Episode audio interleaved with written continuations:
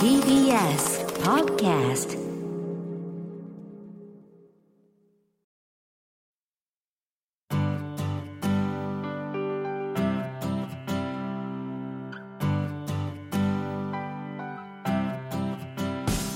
おはようございます。安藤秀夫でございます。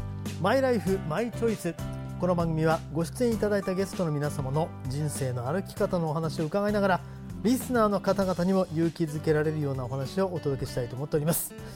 さあ今日のお客様もう一緒にいるだけで笑顔になってしまうミスタータイガース掛布正幸さんです。よろしくお願いします。掛布です、まあ、2-3からやっぱり今もう僕の時代だったらやっぱり描くのカーブをちょっとお手上げだった時もありましたけどね。ですね。えー下半身も下半身も調子いいです、はえー改めまして、はい松村邦弘さんです。いよろしくお願いします。お世話になります。いやーすみません。さすがですね。盤石ですね。いやいや嬉しいです。年一緒ですからね。そうなんです。同い年で。1967年。はい。大政奉還が100年ですからね。そうなんですよ。ね。これでご一緒した時は必ず言ってくださるんですよね。我々は大政奉還から100年明治100年ですから。そういうことですよね。だからやっぱりこう人が優秀な人多いですよね。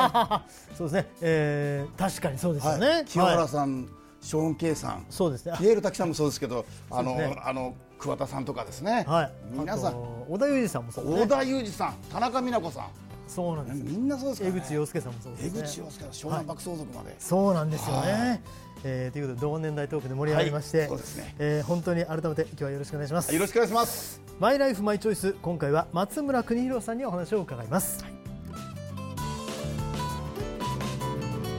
公益財団法人日本尊厳死協会プレゼンツマイライフマイチョイスこの番組は公益財団法人日本尊厳死協会の提供でお送りします。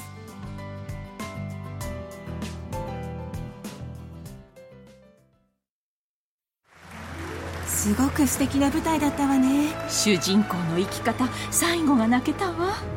あなたの人生という舞台エンディングを楽しく豊かにしましょう。公益財団法人日本尊厳死協会。詳しくはホームページをご覧ください。この映画ハッピーエンドでよかったわね。主人公の生き方素敵だよね。あなたの人生はあなたが主人公。ハッピーエンドのために。公益財団法人日本尊厳死協会。詳しくはホームページをご覧くださいさあ改めまして今日のお客様松村邦弘さんです。改めてよろしくお願いいたします。よろしくお願いします。さあ、えー松村さん、本当に、えー冒頭にですね一緒にいるだけで笑顔になってしまうとご紹介したんですけども、このあ松村さんが誕生したきっかけ、デビューのきっかけはどう何だったんですか？僕はねあの素人のモノマネ番組フジテレビのはい。日本モノマネ大賞という番組で関東賞をと取らせていただきまして、はい、はい、それで関東賞を取った時にまだ九州のお九州産業大学っていう大学通いながら、テレビ西日本という富士系列のはい。ケーブルさばきのアルバイトをやってたんですよ。その時に鶴太郎さんが来られてはい、ご挨拶したんですけど。はい、どうも鶴太郎バカ野郎っつってたけしさんの声で、はい。鶴太郎バカ野郎お前いかにしろバカ野郎っつったらうまいねお前芸能界入ってみないか。芸能界はお前芸能界ややるんだったらお前俺口聞いてやってもいいぞ。やらないかお前素人のモノマネ出てたやつだろ。うまいよお前モノマネが。うまいよ。ってみうまいでしょこれ。うまいでしょ。うまいよ。これ素人のモノマネうまかったんだよって。だ誰も見てないんですけど。鶴太郎さんだけはうまいよ。っつって。すごい。じゃあその番組もご覧になっていて覚えてらっしゃって、はい。はい。あのーまあ亀安さんですよね、言うたら、はいはい。ケーブルさばいてるの。でケーブルさばきやってたらあの先輩が、はい。あの俺がやるから、お前鶴太郎さんとこ会いに行ってこいっつって、はいはい。で先輩のおかげで、はい。僕ちょケーブルさばきやめて鶴太郎さんとこ会いに行ったんですよ。あ、それでいきなり物まから入ったわけですか？そうです。勇気ありますね。そしたら鶴太郎さんが「いやーお前うまいよ。いつかお前に会うんじゃないかと思ってた」って言って言っていただいたのがなんかこう運命の出会いのように言っていただいたのがまあなんかドキドキしましたですね。完全に運命ですね。はい。二十歳か19二十歳でしたけどね。ですよね、大学行きええながらということなんで、えその後もうトントン拍子ですか？いやトントン拍子でもなかったですけど、はい。まあいい出会いもあったですけれどやっぱりショーパブでアルバイトをやったりはい。してましたけど、うん。ショーパブがアルバイトやるとショーパブが大事になってですね、明日 TBS のネタ見せがあるけどいやいやショーパブがありますんでつってお前何しに来たんだっていうのはよく言われましたですね。はいはいはい。結局でもあのオーディションにもい行かれないとダメですもんね。そうですね、はい。まあでもなんか僕は不思議なもんで人によくしていただいてますね。あ周りのご縁といいますかね、ーはいはい。周りに皆さんに優しくししていただいてるんでちゃんと苦しい時もなんか辛い時もあるんですけどなんか皆さんがね、助けていただいてもうこのまま可愛がられて生きていこうと思ってますね。よく安藤さんと、はい。あの王様のブランチお世話になりましたですね。どっちかっていうとアッコにお任せでお世話になアップにお任せそうですね。はいはいそうそうですね。任せでしたね。そうですお世話になりましすいて、はい、あの本当にあのいろいろでお世話になりましたけど、はい。えーまさにそのアッコにお任せでお世話になってる時にあの心肺停止っていう東京マラソンのがありましたよね。2009年のね、はい。3月22日ですね。僕の、なんかもう一つの誕生日。はい。あのどんな状況だと覚えてますあの品川のあたりでこう前の年に和田アッコさんのね番組で。ゴールドコーストでですね、はい。あの6時間50分でゴールができましたので、はい。なんか僕結構足速いんじゃないかな、こんなに太っててこんなに速いっていうことはかなりいけんじゃないかなと思って、はいはい。はい。今度の東京マラソンは6時間切ってやろうと思って、はい。出だしから飛ばしちゃったんですよね。それがちょっと命取りになって、18キロぐらい品川のあたりで、はい。ちょっとやっぱりこう途中からなんか意識がなかったですね。だんだんですか、それとも突然という感じいですかね？やだんだん意識がなかったのとやっぱ脱水状態とかもあったのかもわかんないですね。でちょっとこう飛ばしすぎたことでなんかちょっとやっぱり気がなんか手を振られてると振ったりしてるんですけど。あ、振り返ね。はい、は振ってると楽になるんですけどなんかあんまりちょっとこう、あんまり思わしくない感じでい。はい。走っててなんか気がついたらちょっと飛ばしすぎだよって言ってスタッフに言われて、はいはいはい一緒のまああの番組やってた、はい番組で走ってたんですけど、はいはいそしたらディレクターちょっと飛ばしすぎもうちょっとゆっくり屈伸でもしようかって屈伸してあれ急に屈伸したりとかいろいろやったりとかいろいろあってちょっとしなんか気がついたらなんかこう真っ暗闇になってはい。そっからもう覚えてないですねそっから気がついたら何日後かはい。もう病院でうんうん。マネージャーがはい。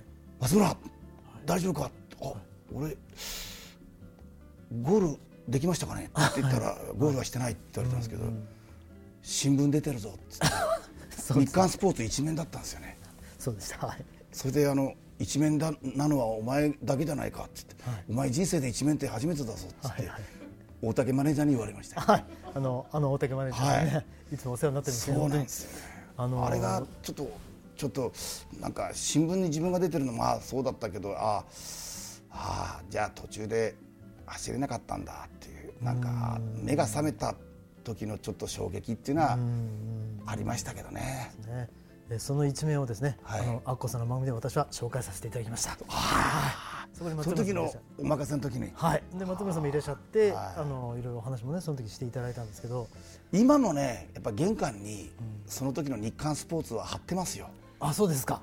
あの自分の中のまあ戒めでもありね。マラソンで倒れたっていうのはですね、はでちょうどラジオ病室でね、はい。ラジオ聞いてたら、日本放送の当時今高須さんの奥さんなんですけど、はい。増田みのりっていうアナウンサーラジオ一緒にやってたんですけど、はい。はい。増田みのりアナウンサーが松村さん早く良くなってくださいね。絶対に松村さんは元気になって助かると思います、はい。それではここで一曲桑井智子で私のハートはストップモーションってそれがかかった時にあので歌詞が電気ショックで生き返るあ AED かななんてこういやいやでも本当にいつも楽しくねさせてくれるあの松村さんなんですけど、マラソンっていうのは一つのちょっとこうもう一回こう頑張ろうっていういいあのーもう一回の原点回帰になったような気がしますね。あ。の先ほどもう一つの誕生日とね、はい。されましたけど、やっぱりなんでしょうその時やっぱりこう命っていうものに対する考えっていうのは変わりましたか？そうですね。やっぱりこう命あってできるんだなっていうね、まあ、命あってのものだねっていうか命あってのものまねでもありますけどやっぱり命がないとねそうですね。やっぱり生きてるから怒られますしねはい。生きてるからですよ。まあ生きてるからこそですようんね。、あの生きるってね本当大事だと思いますよね。もうあのー怒るとかね何か言われるのは褒め言葉だと思ってん楽しく生きるのが一番いいと思いますよね。難が多い人はね運がたまりますんでね、はい運難運難うっちゃなんちゃんですようん、そうですねそうですねって言おうと思いましたけどそうそうですかね運が多い人って難が多い人はねあの背中に運が来てるんでいいこと絶対来るんですよ。であの悪いことが多い時は運が来るしう調子いい時に逆に背中に難が来てるんで、はいはい。バター案件ですかねこれは、ね。運がいい時難もちょっとお願いしますよっていう、はいはい。だからこれはねあの悪い時にはねいいことが背中に来てるし、い、い時は悪いのが背中に来てるんで、はい。あの苦しいっていうのは、はい。あのなんかこうポイントが溜まってると思った方がいいですよね。なるほど。ポイントがその運が向いてる時のポイントを貯めてると。そう。あの苦しい人はポイントが溜まってるんですよ。よく怒られてた AD さんがみんなね今ね制作会社の社長になったりしてますよ。ああしてますね。やっぱりねポイントが溜まってますよね。もうまさにですね運と難がバーターっていう言葉初めて聞きました。はい。バーター案件ですね。交換条件のね。案件なんですよね。わかりました、ええ。皆さんぜひ心はですね心に留めといていただきたいと思います。さあ、えーただですね今このようにいつも楽しませている松村さんなんですけど、えー、2008年にはい。彼女お別れがあったんですよね。そうですね、あの母親がうんやっぱちょっとこう亡くなりましてですね、やっぱちょっと母親にはもう苦労ばっかりかけたなっていうのは、ちょっといろんな思い出が蘇りますですね。まあ、お母さんどんなお母さんまああのうんちょっとうるうるさいぐらいいつもわーわーわーわーよく言う母親でしたけどね。まあでもなんかよくあのデビュー芸能界入ってデビューした時は見に来てくれたりですね、はい。はいちょっとはいはいと隣の県まで見に来てくれたり、ううん。やっぱりよく母親とよく電話で話してましたしね、うんうんやっぱりちょっと苦労ばっかりかけてえーなんかよく嫌なことがあると八つ当たりしたりね、お母様に。うんなんかやっぱちょっと苦労かけたなっていうのは今ものすごいこう反省してますね。やっぱり、あの一緒にいられる時間ってね意外に限られてんだなっていうのをサザエさんと違うんだなっていうのをねやっぱ身内が亡くなった時に気づきましたね。な毎日でも会わないし永遠でもないっていう。そうなんですよね。だけどあのフィナーレをね母親迎えましたけど、あのだけどあのなんていうんですかねあの思い出は聞いてませんのでね。思い出が消えた時が本当のフィナーレだと思いますんでね、あの悪口でもいいんでね、はい。やっぱ誰かがフィナーレ迎えた時はあの思い出でもいいから喋っとくと絶対あのいいと思いますね、はい。ああの悪口でもね絶対喜ばれると思いますよ。安藤さんだってねそれはあのお世話になった方がちょっとフィナーレ迎えてる方とかはね、はいはい。あの若い時嫌な人でも、はい。い、い人でもなんかあの話してあげると、やっぱりこう喜ぶんじゃないですかね。そうですね、ええ。まあ、あるディズニー映画でそうですね。誰も話さなくなった段階で第二のあのお別れが来る。あそうですなねそういう映画もありましたけあのど A 六輔先生がおっしゃってましたからね。あやっぱりそうなんですね、うん、あれは素晴らしいですよね。でもその、まあ、瞬間のお気持ちっていうのは、まあ、どうどういうお気持ちが一番大きかったですか？母親ですかね。はいその瞬間なんかちょっと見舞いのつもりでね山口ちょうど帰ったんですよ。誕生日の翌日だったんです。8月12日だったんですけどね。まああのお見舞いのつもりで帰ったらしたら近所のおばちゃんとかがうんお母ちゃん帰ってきちょるよっつってみんなに言われたんでね。あれっつってもうなんか帰ってきたのかなと思った時、まあ帰ってきちょるっちゅうのがなくなっちょるっちゅうね、まあ山口のみんながもう。はいあ亡くなったよっていうんでね、あそれはちょっとはらーっとだけど誕生日に命日にえーさせようとしなかったのかななんてちょっと思ったりですね、えというのは？ー8月12日に亡くなったんですよ、はいはい。前の日が僕の誕生日の11だったんですからね、はいはい、じゃあその日はずらしてっていう。そうですね、うん、したような気がしますね、まあなんかやっぱりこう迷惑かけた思い出とかいろんな思い出が蘇りますけどね。今もちょっとかなんでいないんだろうと。もう亡くなってもう10年以上経つんですけどね。14年ですよね、うん、だけどなんかまだ昨日のような感じがしますね。墓参りはよくやりますね。あそうかそうか。あ。のじゃあその瞬間にはあの、まあ、立ち会えなかったっていうそうなんですよ。あだけどあのね瞬間立て合えなかったのはちょっとこう悔しいですけどね、でもお墓参りをしてやっぱりなんかお話ああの墓参りはねよく僕ももうもう趣味なようになんかもうね草刈ったりとかね、はいはい。はい墓参りはねよく本当昔からよくするんですよけどね、まあなんかまあちょっとあの手を合わせたりはしてますね、うん。なんかやっぱり拝むとね、なんかあのーなんか見守られてるような気もしますけどね、やっぱりこう、なんかこうお詫びみたいな気持ちが強いんですけどどうどうですか？いやお詫びも多いですよ。ああそうですか。悪いことばっかりしたなっていうのはちょっとはい、まあ。高校もねはい。あの留年しましてね、母親には悪いことしましたよ。そうですね。2年を2回ってね、はい。結構ね近所で買い物に行くと恥ずかしいんですよ、あ。そこの邦ちゃんはなんかもう卒業の時期なのにまだ 学生服着てるけど何ですかね？って言っていやうちの子は留年しましてね。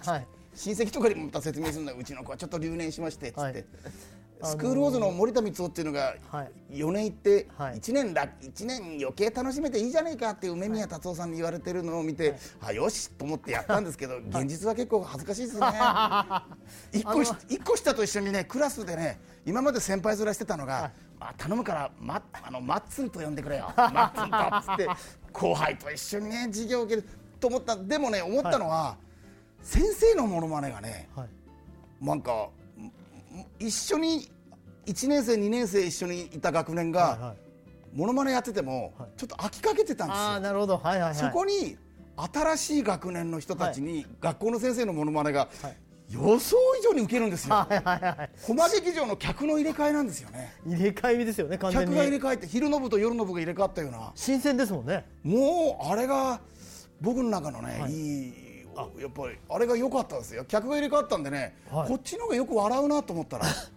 じゃあそれが今もしかしたらこの今の松村邦洋さんの原点になってるかもしれないですね。原点えー人々を楽しませている松村さんなんですけども、まあ、マイライフマイチョイスということで言うとこれからの生き方そしてまあ人生のフィナーレにかけて、はい。どんなふうに思われてます？かまず生き方やっぱりねあの今のままね、はい。コツコツコツコツね、うん。丁寧に丁寧にはい。いって、まあ、あの安藤さんはね、結婚されてえお子さんもいて、はい。やっぱねそれはその幸せな形があると思うんですけど僕はねあのーご近所のおばちゃんたちとかと一緒に過ごしながらね、はい。最後はあのーもう安らぎの里のようにね、はいそういうホームに入って、はい。そこであのモノマネガンガンやって、はい。めみんなに迷惑かけようかなと思いますね。みんなを楽しませてとですよね、うん。あのやっぱりねそれが大事かなと思いますよね。あのまあ時々苦しい顔の時もありますけどはい。やっぱり笑顔でね行くとこっちが笑顔だと向こうも笑顔ですんでね。はいキャッチボールと一緒ですよね。いやもうそうですよね。うん。そうですね。悪い球投げたら悪い球返るからいい球投げたらいい球返ってくるようにね。絶対そうう思います、ん、はい。だといいですけどね。置いてからこそ花かもしれませんね。はい。いい安藤さん。ことです。60からはい。すごい幸せがはい。来るかもしれませんよ。そうですね。お互いに。ね。徳川家康だって関ヶ原の戦いからですよ楽しいの。あ今家康の、ね、名前出ましたけども、はい。あ5本もねあの今鎌倉殿の13人はい。がもう12月で終わりなんですけども、はい。やっぱりこう大河ドラマといえばもう松村さんっていう感じですけど。ずっと見てますんでね、はい、どうでしょう今回は。今回はねあの鎌倉殿の13人もすごく良かったですしね、どうする家康はやっぱりあの、つ来年ですね。来年のありますけどあの大河ですね。家康は人の話をよく聞くんですよ、うん。僕と違って いやいやいや僕と違ったって言われてどう答えるのが正しいかちょっと分からなかった。いいやいややもう松村さんもね。あの家康はね家来の言うことをよく聞くんですよ、うん。家康ぐらいですよ大河ドラマ見ても。他の武将はあんまりないんですけど、権城を捕ま取ります。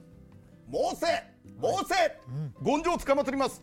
構わる申せいろんな人の意見をよく聞いて苦労してやっぱ信長のもとで嫌な思いもいっぱいしたポイントを取った家康最後、ああ天下を取られてるっていう。はいは家康はいいなと。あと今川義元の人質も苦労されてたんでしょうけど、実はあれは今川という塾で、、はい。ろんな勉強をされてたっていう,、い、うんうんうん。人質じゃなかったんじゃないかっていうなるほど。のねはい、まあ、考えようですもんね、はい。解釈の仕方ですもんね、うん。うん。でその松村さんが、あの松村邦弘今度は「どうする家康」を語るという本を、はいあの販売されるということで。そうですね、はい。もうあの大河ドラマが始まる前に先取りですよね。はい。前に家康を語ってます。さすがですよ。しかも今度は「どうする家康」を語るということはもうドラマの大河ドラマのタイトルをもう関して本を書いてるってことですよね。うん、あのもう徳川家康が次来るっていうのは分かってたんで、はもうと家康のことはよくあの、はい。勉強してましたね。だけどあって困った状況でいろんな人を助いろんな言葉をみんなで助けてもらうっていう、はい。家来を大事にするから、うん。本当に家来に命を身代わりになって死んだ人たちとかいっぱいいるわけですよね、はいはい。家来を大事にする殿様は成功しますよね、という本ということでよろしいですか？そうですね。あはい。それがもう完全に家康に特化した、はい。あの解説本っていう、そうですね。家を大事にするから15代続いてる、うん。徳川ははい。家康の康は健康。はい。あの時代で75まで行きませんよ。そうですよね。あれはいいなと思います。最後もいろんなね説はありますけど、はい。でも大往生ですもんね、大往生。最後はねあの西田敏行さんのね、あのー包みの音で家康はフィナーレ迎えたんじゃないですかね。はあ。多分西田さんがね、はい。あのー包みをね、はい。秀忠ですから、はい。ポンポンポン。お前の下手くそだ包みを聞きながらなくなる。あポン。ポン。ああいい音だね。ポン。ポン。ああって言って家康は。なるほど。あのフィナーレを迎えたと思いますね。あの鼓の音も西田さんなんですね。そうですね。ポン、ポン、ポン、ポン、ポン、ポン。音も似てくるんですねやっぱねははいい、ポン、あ、ポン、あ。もうずっと止めないでいたいですね一回。さあということでございまして、あのーまあ本当に今までのままで今フィナーレを迎えるというね松村さんなんですけど。そうですね。はいはい。えー、なんでしょう。やっぱり想像っていうのはされますか？僕最近自分のフィナーレをすごく想像できるようになっちゃったんですよ。この55歳になって。ど、どんなフィナーレですか？いやなんとなく漠然と大切な人っていう感じなんですけど。に見守られててこうそのままあの旅立てればいいななんて思ってるんですけどなんか松村さん具体的になんかありますか、僕もなんかお世話になった方々がみんなで来ていただいて、まっちゃんまっちゃんって言われながら。あのフィナーレっていいですね。うん、そうですよね。なんか本当気心の知れたはい。仲間だけが、おーって言いながら、はい。フィナーレってのはそうですね。うん。なんか生年月日っていうのは分かるじゃないですか、はい。でも周年月日ははい決まらないんですよね、そうなんですよ、ね。もうちょっとお長くういろいろやりたいんですけど。やりたいですね。はい、お互いじゃあ頑張りましょう。健康で頑張りましょう、はい頑張りましょう。さあ、えーということでございまして今日のお客様スタジオにいるすべての人を笑顔にしてしまう魔法のタレント 松村邦弘さんのマイライフマイチョイスでございました。えーこの後はあなたのマイライフマイチョイスメールや質問にお答えします。それでは松村さんも最後までお付き合いください。お願いします。この映画ハッピーエンドでよかったわね主人公の生き方素敵だよね。あなたの人生はあなたが主人公。ハッピーエンドのために。公益財団法人日本尊厳死協会。詳しくはホームページをご覧ください。お父さん私たち本当に素敵な人生を過ごしてきましたね。そうだね。これからももっと自分らしく生きていこうね。はい。これからもあなたの人生あなたらしく。公益財団法人日本尊厳死協会。詳しくはホームページをご覧ください。さあここからはあなたのマイライフマイチョイス。メールなどでのご質問にお答えするコーナーです。あなたの疑問質問にお答えするのは日本医科大学の特任教授で日本尊厳死協会専務理事の北村義弘さんです。よろしくお願いします。よろしくお願いします。さあ今日はですね、えー匿名で、えーご相談紹介させていただきます。先日風の強い日にマンションの外階段から風に煽られて転落して救急車で病院に運ばれました。気がついたのは病院のベッドの上でした。しっかりと脳の検査や怪我した部分も治療されていました。ところで尊厳死カードを持っていると心肺停止や意識不明になった場合ちゃんとした治療をしてもらえるのでしょうか？そこが心配ですというご相談です、まあ、尊厳死カードを持っている場合心肺停止などになったらそのまま治療を受けられないのではないかという心配をお持ちのようですが北村先生いかがでしょうか？はい、あのまあ確認ですが、この方はあの尊厳死カード、つまりあのリビングウィルをもうお書きになって、いわゆるあの事前指示書っていうものを書いて、はい。えー自分が終末期になった時に、えーまあどういうようなあのまあ治療を受けるかっていうことをもうそそもそもあの書類にもう、あの記してあるっていう、はい。でその証としてカードを持っているっていう方が、まあこういうふうにあの救急車で運ばれた時どうなるかっていうそういう話ですね。そうですね。あの答えから言いますとですねあの十分にちゃんとした治療を受けることができます、あの尊厳死のこのカードリビングウィルを書いたか書いてないかっていうことであの治療が変わるということはありません。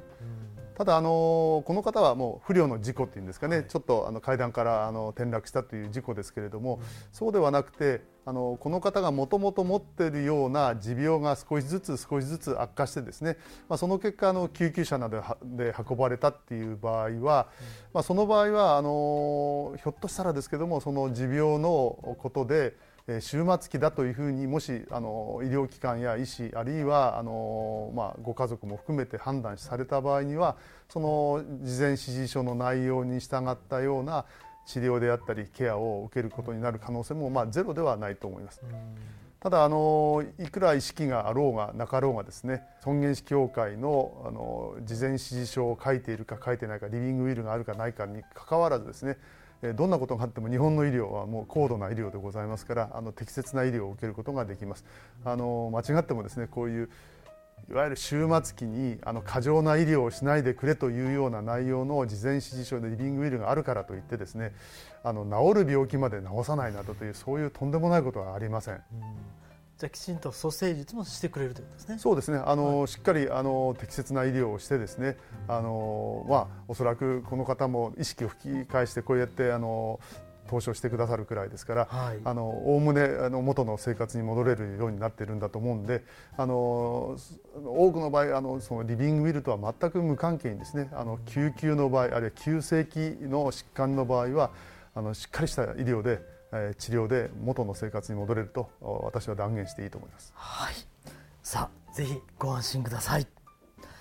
さああなたのマイライフマイチョイスメールや質問をお待ちしております。この番組へのメールはマイライフ905アットマーク tbs.co.jp アルファベット小文字で mylife905 アットマーク tbs.co.jp そして日本尊厳死協会のホームページご意見お問い合わせページそれぞれでお待ちしております。今日は日本医科大学特任教授日本尊厳死協会専務理事の北村義弘さんにお答えいただきました。ありがとうございました。ありがとうございました。お父さん私たち本当に素敵な人生を過ごしてきましたね。そうだねこれからももっと自分らしく生きていこうね。はい。これからも。あなたの人生あなたらしく。公益財団法人日本尊厳死協会。詳しくはホームページをご覧ください。すごく素敵な舞台だったわね。主人公の生き方最後が泣けたわ。あなたの人生という舞台エンディングを楽しく豊かにしましょう。公益財団法人日本尊厳死協会。詳しくはホームページをご覧ください。さあ、えー、今日はお客様に松村邦弘さんをお迎えしました、えー、この番組ご出演になってどんな感想をお持ちですか？いやちょっとなんか安藤さんとこういう話ができるとは思わなかったですよね、うんうんうん、そうですよね。なんかこう改めてフィナーレ考える機会ってそんなないですもんね、うんでも安藤さんも考えてるし僕も考えてるし、はい、まああの一日一日ね、はい、大切に生き生きましょう、はい、そうですね。もうそれにつきますね、えー、頑張りましょう、はい、ね本当。ということで、はい、えー、本日のゲストビートたけしさんでした。ありがとうございました。改めて松村邦弘さんでした。もういいよ。はいありがとうございましたさてこの番組は YouTube でもご覧いただけます。マイライフマイチョイス日本尊厳死協会 TBS で検索してください。お相手は安藤博樹でございました。また来週お会いしましょう。公益財団法人日本尊厳死協会プレゼンツマイライフマイチョイスこの番組は公益財団法人日本尊厳死協会の提供でお送りしました。